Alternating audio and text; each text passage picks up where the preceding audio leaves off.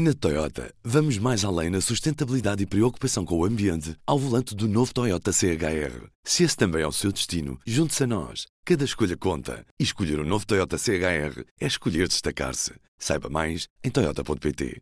P24, edição da tarde, terça-feira, 2 de janeiro. Apresentamos a nova gama de veículos híbridos plug-in. Uma tecnologia que veio para mudar o futuro. BMW iPerformance. Já são conhecidas as primeiras 22 lojas do CTT que vão fechar. A notícia avançada pelo ECO nesta terça-feira foi confirmada depois pelo CTT.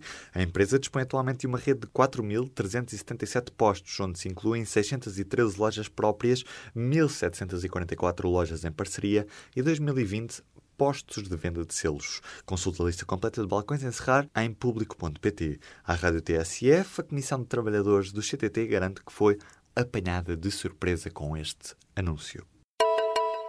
Morreu a atriz Guida Maria, vítima de cancro. A informação foi confirmada à Lusa pelo encenador António Pires. O velório realiza-se nesta terça-feira ao final da tarde na Basílica da Estrela em Lisboa e o funeral tem lugar na quarta-feira às três da tarde para o Cemitério dos Prazeres.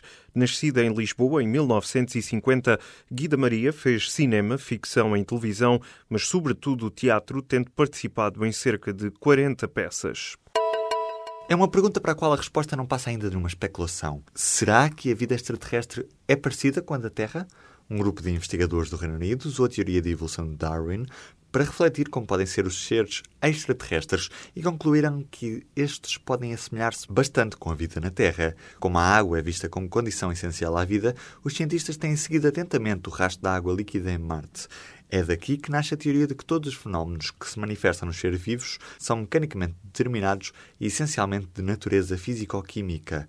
Este grupo de cientistas também diz que a condição química dos extraterrestres deve ser baseada em carbono, tal como nós, porque é um elemento muito abundante no universo. Vem aí o frio de tremer o dente. As temperaturas devem descer até 10 graus neste fim de semana. A passagem de uma frente fria vai trazer precipitação mais intensa nas regiões norte e centro, mas o frio também vai chegar à região sul. Nesta sexta-feira são esperados valores abaixo de 0 graus nas terras altas do norte e centro, de 2 graus no interior do Alentejo e formação de gelo e geada. Atenção redobrada no que toca à gripe, que atinge o pico neste mês. No caso de ter sintomas, não se dirige ao hospital. Fica o número 808 24 24 24. Graça Freitas foi escolhida pelo governo para liderar a Direção-Geral da Saúde. A médica que já ocupava as funções de forma interina entrou em comissão de serviço no dia 1 de janeiro, vai ocupar o cargo nos próximos cinco anos. O governo tinha recebido três candidaturas para o lugar, mas a escolha recaiu sobre Graça Freitas, a nova Diretora-Geral da Saúde. Sucede assim a Francisco Jorge, que abandonou o cargo em outubro por ter completado 70 anos o limite de idade para exercer um cargo num serviço público. O governo vai começar o ano com uma folga orçamental que ascende aos 350 milhões de euros. A evolução das contas públicas durante o ano passado terá permitido que o executivo já não tenha de contar com a totalidade da receita extraordinária proveniente da devolução da garantia do BPP, de acordo com dados publicados pelo INE. Durante os primeiros nove meses de 2017 foi registada uma receita de 73 milhões de euros proveniente do banco. Quanto ao resto, espera-se uma autorização final do juiz que lidera o processo de insolvência do BPP. Assim, para 2018 fica uma receita extra que deverá superar os 350 milhões de euros. Pedro Santana Lopes oficializou nesta terça-feira a candidatura à liderança do PSD.